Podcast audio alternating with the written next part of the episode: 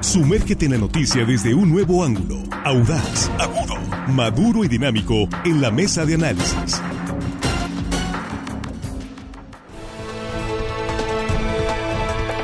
Aquí estamos de regreso en la mesa ya, en la mesa de análisis de línea directa. Primera emisión de este ya por fin viernes y estamos eh, estrenando mes, estamos ya en septiembre, el mes de la patria, como dicen algunos.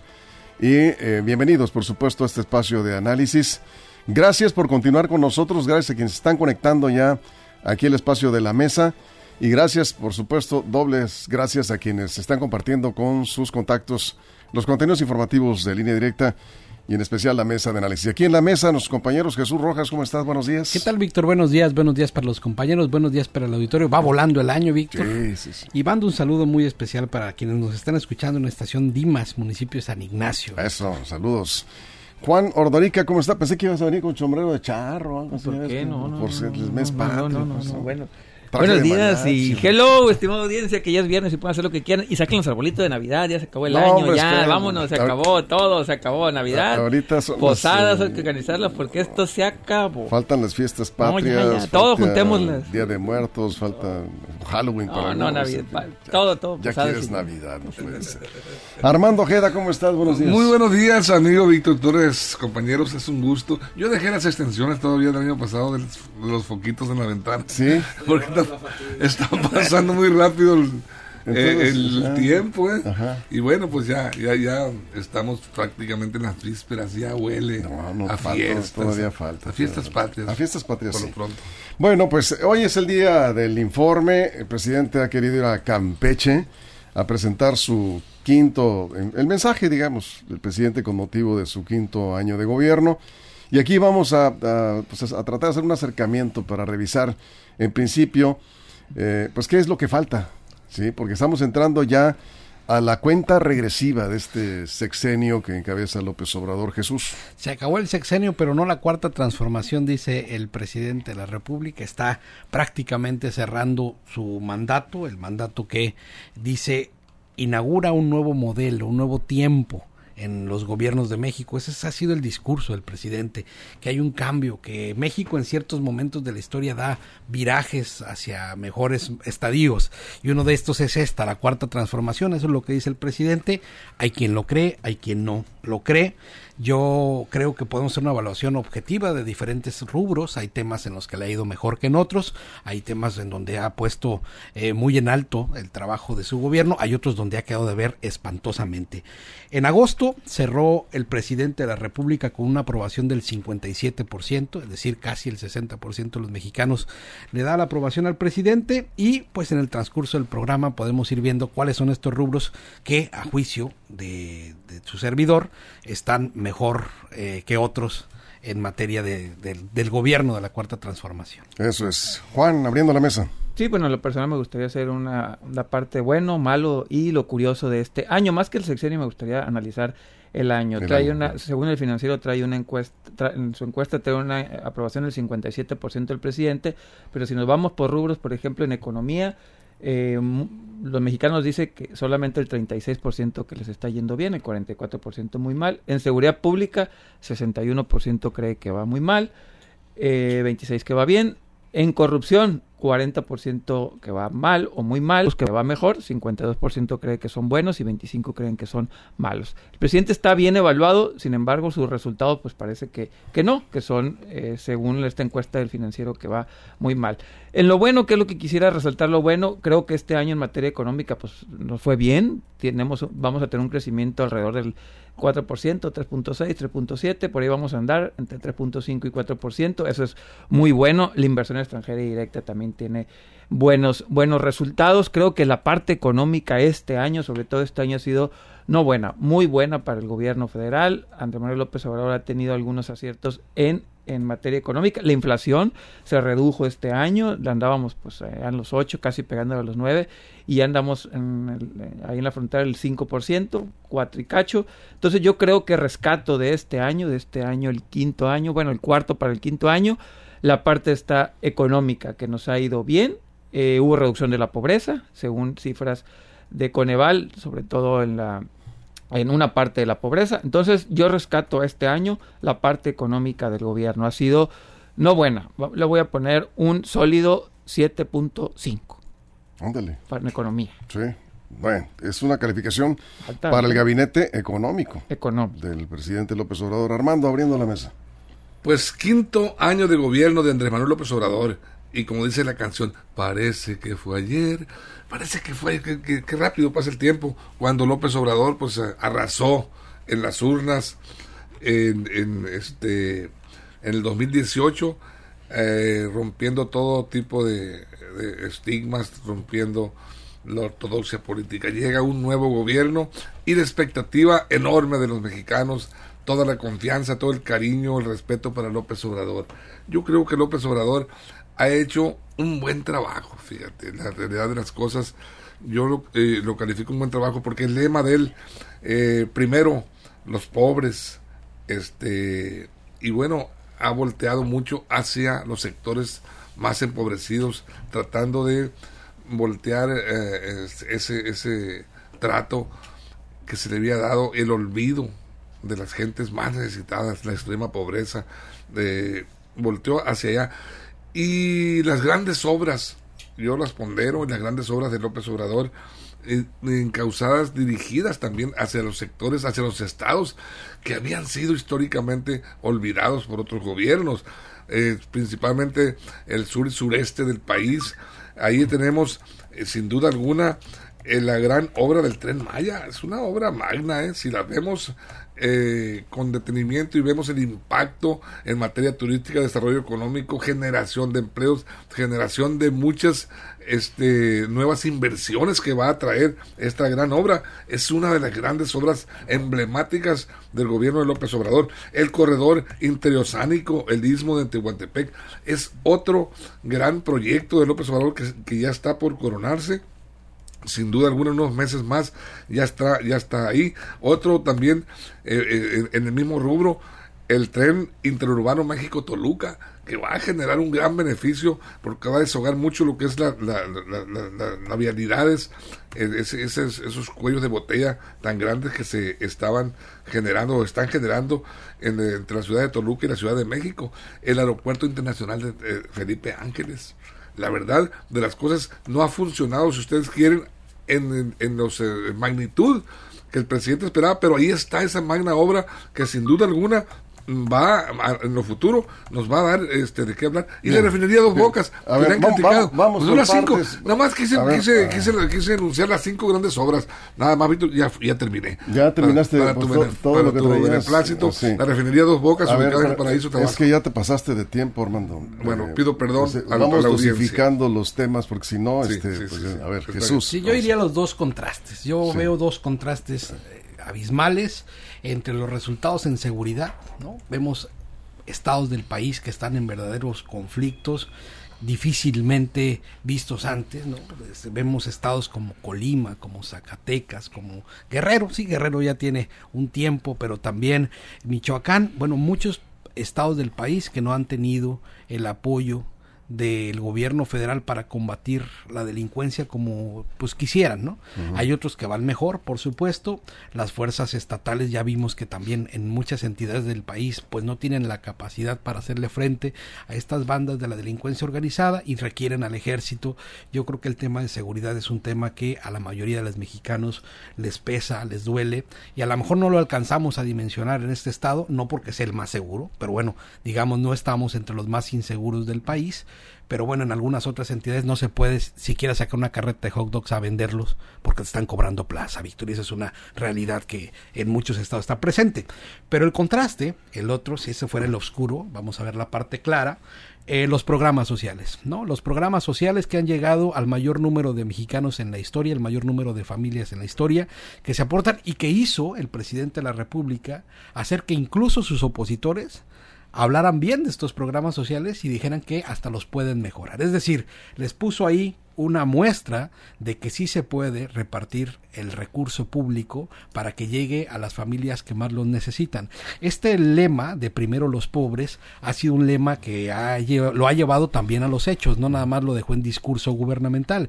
Y si uno recorre las comunidades, si uno se mete por allá en las colonias o anda en el pueblo donde nace, se da cuenta que ahí está una base social muy importante que quieren al presidente, que lo respetan, que lo admiran, porque sienten que a diferencia de otros gobiernos, esto habría que contrastarlo, por supuesto, con los dos del Conoval, pero sienten, y así lo sienten, que es el único presidente que le ha dado dinero a los que más lo necesitan. Y esa es una idea que tienen los, los ciudadanos y que por eso seguramente lo tienen en, tan buena evaluación. Ahorita vamos viendo los contrastes, ¿no?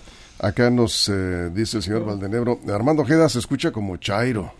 Bueno, son comentarios. Bueno, aquí nos dicen también, eh, lo malo es que una cadena es más fuerte como eh, el eslabón más débil. Y dice, el presidente López Obrador tiene eslabones demasiado débiles. Eh, por acá nos llega otro comentario. dice, el único presidente que ha atendido a los pobres, López Obrador, completamente de acuerdo. Em, Jorge Miguel eh, nos dice, eh, hay que ser objetivos para evaluar el gobierno. No es un gobierno serio, en primer lugar. En inseguridad ha empeorado, en servicio de salud ha empeorado, en educación han pervertido la enseñanza. En petróleo está peor la producción y la quiebra. En corrupción no ha logrado meter una prisión firme. Lo bueno es que está siendo objetivo, ¿no? A ver, en cambio, es un gobierno que es el más corrupto de la historia.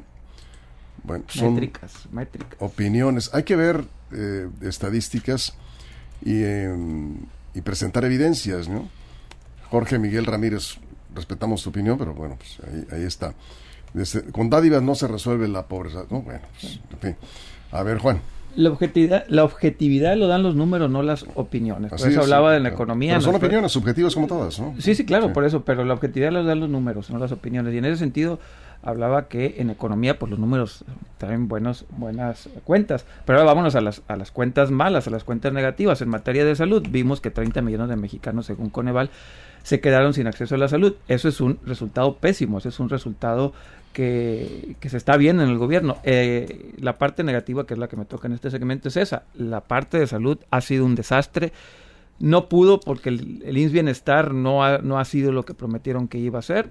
Vamos al quinto año y todavía no resuelven el tema de, de salud. Eso es complicado. Le ha ido muy mal. El tema de seguridad también. Hay, hay datos ahí con, eh, que se contrapuntean, pero en términos generales, objetivamente en los números tampoco ha tenido, sobre todo en el tema de homicidios, no ha, no ha sido el avance que se esperaba. Esas dos, dos cosas creo que le ha ido eh, muy mal y sobre todo también, bueno, también quiero hablar de la parte política, pero eso es el último en la parte de los curiosos, pero en la parte de los números es la parte de seguridad, la parte de salud que tiene malas cuentas e insisto, lo dicen las encuestas, la gente no ve bien la parte económica, la gente no ve bien la parte de corrupción y la gente no ve bien la parte de seguridad. Así están las encuestas. Sí ve bien la parte de los apoyos sociales. Creo que tiene eh, muchas áreas de oportunidad, como le están llamando. También en educación. En educación tenemos malos números o no tenemos números, que no tener números es malo, es muy malo que hayan quitado algunas evaluaciones. Eh, entonces creo que sí hay claroscuros y la parte mala, la parte mala a veces se hace más grande Pemex, por ejemplo, Pemex es cuando más ha estado endeudado en la historia de toda la compañía petrolera. Pemex tiene las peores calificaciones que se han entregado a, nivel internacional. Eh, ahí está, también es una parte objetiva los números. Tiene serios problemas de deuda Pemex la, producción no ha sido como, como se esperaba, la refinación tampoco ha, entregado lo que dijeron que iba a entregar. Entonces, al final del día, la parte económica este año, insisto, únicamente el cuarto al quinto año fue muy buena, no estoy evaluando el sexenio, eso lo evaluaremos después. Buena, la parte de educación, salud, eh, energía, mala, muy mala, como le di 7.5 en educación, perdón, en, en economía, les voy a dar un 4.5 en, sí, pues en, las, otras partes. En salud les doy un 4.5. ¿A poco ustedes les darían más en salud? ¿Ni el 5 le das? No, porque 5 en, España es pasar, así que le damos ah, el 4.5. Le damos 4.5. A ver, Armando, antes de la pausa. Mira, ahorita ponderaba yo los grandes logros, las grandes las cinco grandes obras de López Obrador que hay que reconocerle. eh, sin menoscabo de otras, aquí en Sinaloa también tenemos, hay una carretera que está interconectando, está en, en proceso con Chihuahua, eh, tenemos las presas aquí que ha venido a supervisar varias veces el presidente, ojalá que, que se terminen eh, junto con su, al término de su mandato o antes. Pero sí, por supuesto, eh, luego de ponderar eso también hay que aceptar los grandes retos que tiene frente a sí el, gobierno de la República. In- indudablemente que el gran reto que, que tiene el gobierno de la Cuarta Transformación es el, reto de la inseguridad pública. Ahí sí le duele, le pega al gobierno y eso lo sentimos, lo percibimos. No necesitamos ni siquiera irnos a las estadísticas porque lo estamos viviendo a diario, ese dolor, ese flagelo de la inseguridad nos está pegando mucho. Se creó la Guardia Nacional, un nuevo instrumento para combatirlo, pero yo no he visto hasta estos momentos eh, la efectividad de la Guardia Nacional en el combate a la inseguridad. Sigue, siguen reinando los cárteles y, este, siguen mandando a lo largo y ancho del país. Desgraciadamente, antes eran, estaba focalizado, ahora no. Ahora en el estado que te pares, prácticamente hay inseguridad, hay temor, eh, hay cobro de piso. eh, En, en- en cualquier estado que te pares. pues la mayoría de los grandes La estados. mayoría Víctor. de los estados, Sí, sí. no- Bueno, la mayoría de los estados me, me refiero a la inseguridad. No, Eh, en, el, en el cobro de piso, y eso sí, sí es en algunos estados que se da eso eh, de la República con, en mayor medida. Pero la verdad de las cosas es que la, la, la percepción de la inseguridad. Ah, sí no, pues si vamos a la percepción de inseguridad, pues donde quiera que te pares en el mundo, ¿eh? Bueno, Sí, o sea, pero si vamos a ser objetivos, Sí, yo sí. creo que por lo menos eh, vamos viendo eh, regiones del país en donde sí, la verdad, la situación es eh, verdaderamente terrible. Estamos hablando de estados como Zacatecas, Sí. eh, Guerrero, Guerrero, ¿no? incluso eh. Chiapas, un, un poco Colima, sí, Michoacán, Tamaulipas. Michoacán, exactamente. Veracruz, Bueno, entonces ya no es vamos. todo el país, ¿no? Entonces ya no es todo. vamos. Si vamos, vamos del viendo, país. hay regiones del país donde ha bajado la incidencia delictiva. Es el caso de. Son regiones en que conforman Yucatán, varios, Baja California, son regiones estados de la Espérame, República. hermano, es que o sea, vamos Adelante, uno por uno. Adelante. No, no, adelante tú. No, te decía que déjame hablar. que, que son, eh, eh, este, hay regiones, como tú lo dices, que la conforman varios estados de la República. Son bloques de estados que, de alguna manera, por estar intercomunicados, este, la violencia se, eh, se, se genera, el atacan en una parte y el efecto cucaracha se presenta y se van. Bien, pero entonces ya no es todo el país, ¿no? Donde quiera que te pares, yo no, es, no, no creo que aplique, pues. Bueno. Porque si lo vemos como. Me fui de paso, Sí, si eh, tú bueno, quieres, pues, en cuanto a eso de que donde te pares, pero sí hay inseguridad. En No, todo no, el sí país. hay inseguridad y siempre ha habido inseguridad, ¿no? Sí. Y no va a haber un gobierno Ah, que termine eh, con la inseguridad. Extrema, ¿sí? extrema. En el algunos- INEGI nada más para a ver, decirlo, sí. tuvo un repunte en los primeros años tuvo baja la percepción, pero este año estamos avalando el quinto año. Sí. tuvo un repunte en la percepción de inseguridad según el INEGI. Eso es, pero no es general, pues, ¿no? Pues es que es la- la- promedio. el promedio, del país sí. tuvo un repunte Promedio, sí. este año, ¿no? Tuvo otros Sí, años. pero no es correcto decir, creo que ya lo, aceptó sí, Armando, que acepto, no- donde te pares, acepto. no, pues no, Donde tampoco, te ¿no? pares, bueno. No, eso, eso tampoco. Jesús, ponerle Sí, casi claro, donde te porque, pares. por ejemplo, Yucatán, ¿no? No es, tiene problemas de inseguridad como tampoco las bajas y Sinaloa, que está dentro de los Las países. bajas, ¿no? Hay que ver los números, nada más. Mira, sí, no es, que- es que si nos vamos a la percepción, tú puedes decir, no, es que a mí me asaltaron acá en la colonia fulana y por eso es la más insegura del mundo. ¿no? Pregúntate, Cuando Juana. te pones a ver, Permíteme que nada más hable Jesús. De tu parte, Nadie de te tu interrumpe, parte, permíteme. No, no, es que los números sí, y no, no, no, tratas de hacer una opinión seria al respecto, entonces te darás cuenta que hay ciudades más inseguras que otras y que, por ejemplo, Sinaloa claro. tiene dos ciudades que salieron de la lista de las más inseguras de México y del mundo incluso en respecto a homicidio. Entonces, habrá otros delitos también que están preocupando a la sociedad, pero bueno, en esa materia, para poder decir que en todo México hay una inseguridad, pues lo estás diciendo como si estuvieras, no sé, en- en- en- como nos ve un chino, ¿no? Para, Sí. un para contestar rápido Sí. a Armando, pregunten en Tijuana, el INEGI le preguntó y bajó la percepción de inseguridad. Es lo este que está año. comentando Jesús, ¿no? Punto. O sea, algunas ciudades o no, en el promedio subió un Vamos poco. siendo objetivos Por y eso, vamos, eh, Pregúntenle a Tijuana, ya le preguntaron Si a Tijuana. estaban matando 20 diarios y mataron 19, bajó. No, no, es la A ver, percepción. Percepción, Sí. Armando. es, a Percepción, no, no estadísticas. dijeron eh. que le preguntaron a Tijuana, ya le preguntó a Ok. Tijuana. Tú y hablabas de percepción. Y la Sí, percepción es bajo. ¿Y en dónde, en dónde más bajó la percepción de inseguridad? Ahora que estás ahí con el, el dato de... El Hay muchas, es que por ciudades, si me preguntan una ciudad les digo que Por ciudad. ejemplo, este, Eh, por ejemplo, en Los Cabos, en Los Cabos bajó, en Campeche subió, en Ciudad del Carmen se mantuvo igual, Saltillo bajó, eh, Tuxtla Gutiérrez bajó, en Chihuahua bajó, Ajá. Gustavo Madero, En Culiacán. Culiacán, ahorita los- si quieren ahorita se digo. Aguascalientes, por ejemplo. A ver, Aguascalientes. debe estar al principio de la lista por ahí. Eh, aquí está, eh, bajó mucho en Aguascalientes, mucho. Sí, ¿verdad? casi- Te casi pregunto por Aguascalientes, 15 porque puntos. son de los estados que, que ha, ido avanzando en materia de, de Sí. prevención del, del delito, han incorporado. y vas viendo de pronto algunos estados que han avanzado bastante. Y, por ejemplo, en el caso de, de Sinaloa en general, hay ciudades como, incluso Culiacán, ¿no? que ya salió de las 50 ciudades más violentas. Los del- Mochis del es una de las ciudades más seguras. Bueno, a- Los a- Mochis están en el, en, sí. el, en el top 10 de las más seguras del país. En fin, bueno, esto creo que analizarlo con objetividad. Sí. ¿Qué pasa? Que, es el INEGI, eh, ¿no? en- Estoy hablando del INEGI. INEGI, que son datos oficiales, que en estos, y antes de la pausa ya nos pasamos el corte, ahí nos vamos a la pausa, vamos a dejar ahí. En estos tiempos, viene el quinto informe, ya estamos con el ambiente preelectoral. ¿Y las, rápido bajó ¿Y las opiniones? Cinco puntos Culiacán. de la percepción La de inseguridad, percepción de inseguridad. es lo que estamos comentando. En estos momentos ya la la- las opiniones están impregnadas de pues de, de interés o de preferencias político-electorales, hay que decirlo, y, y hay que entenderlo también. Entonces ya los bandos están muy claramente definidos, los que están con López Obrador y los que están en contra de López Obrador. Es muy difícil que en términos de opinión haya objetividad, tanto de un lado como del otro, pero vamos, vamos viendo las cifras, para eso son los números. Vamos a la pausa en radio, nos quedamos aquí en, en redes sin eh, comerciales, eh, seguimos con sus comentarios. Estamos eh, hablando del quinto año de gobierno del presidente Andrés Manuel López Obrador, que rendirá su informe en Campeche. A propósito, ¿por qué fue a Campeche el presidente López Obrador? Ya tendremos aquí más comentarios en la mesa. Continuamos. Información confiable, segura y profesional. Línea directa. Información de verdad. Con Víctor Toro. Línea.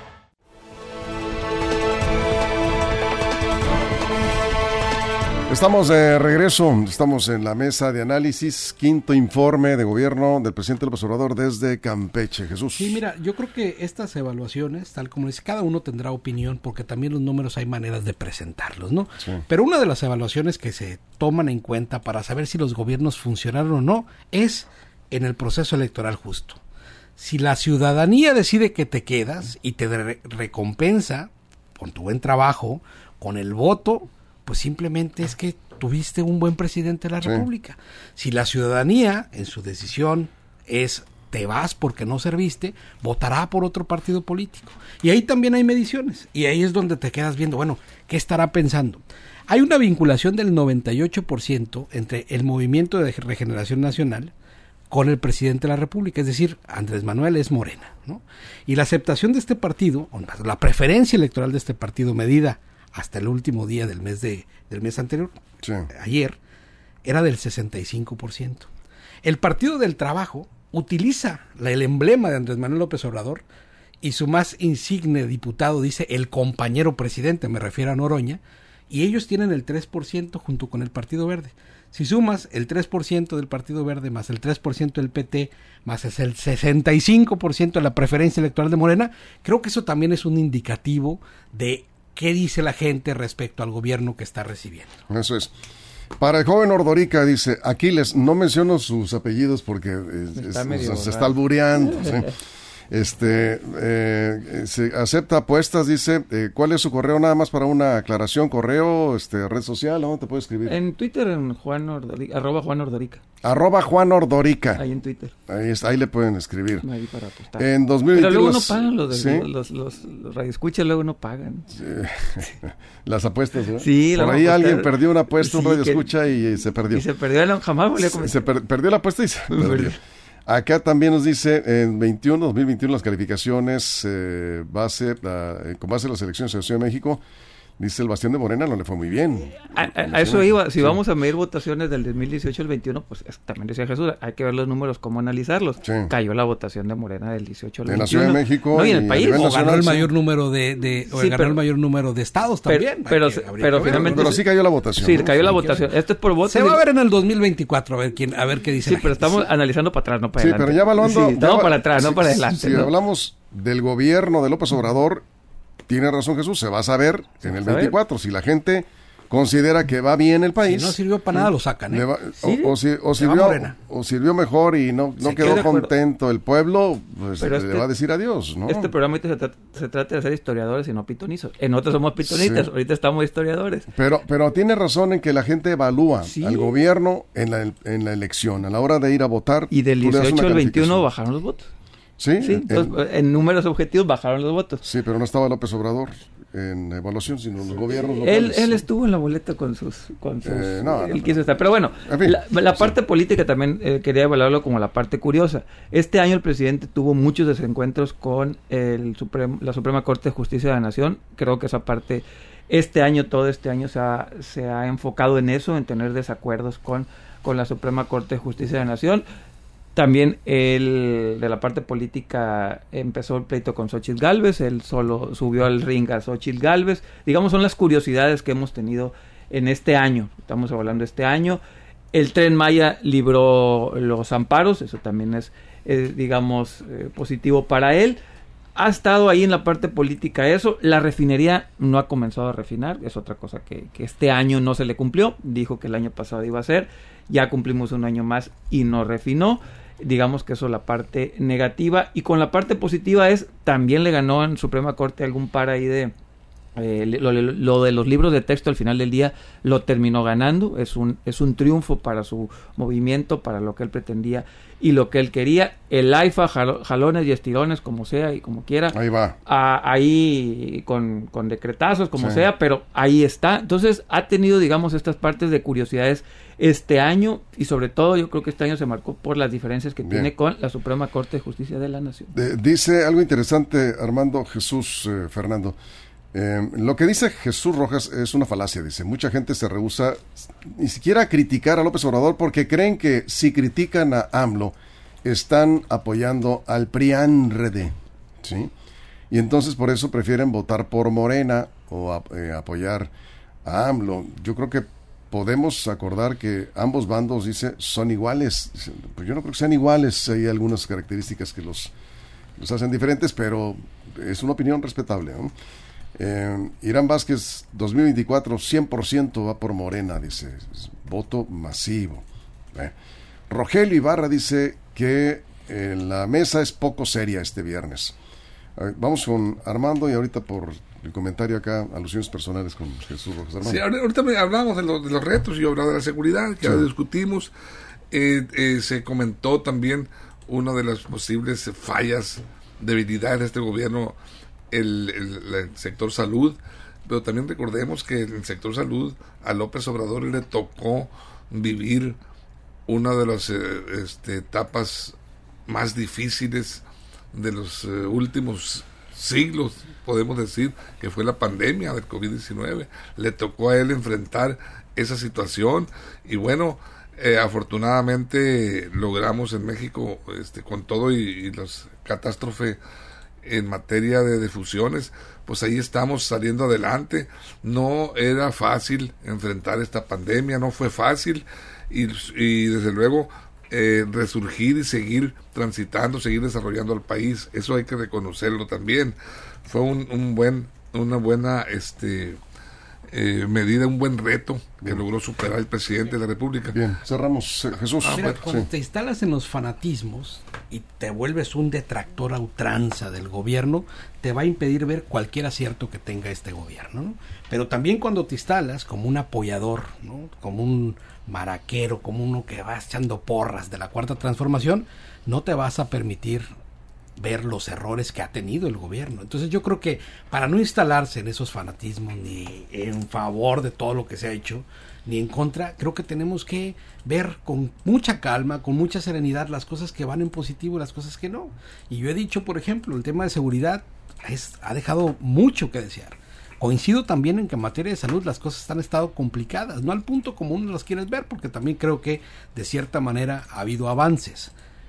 El tema también, y creo que esto es bien importante, es que justo ha hecho a esto el presidente. El presidente ha puesto una discusión pública a su gobierno y ha generado los grandes bandos, ¿no? Unos bandos que lo apoyan, otros bandos que no lo apoyan, ¿no?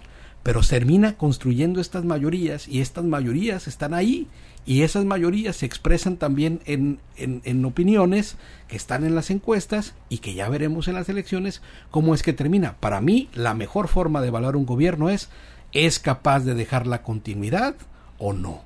Los gobiernos que no pudieron, el PRI perdió para que llegara el PAN.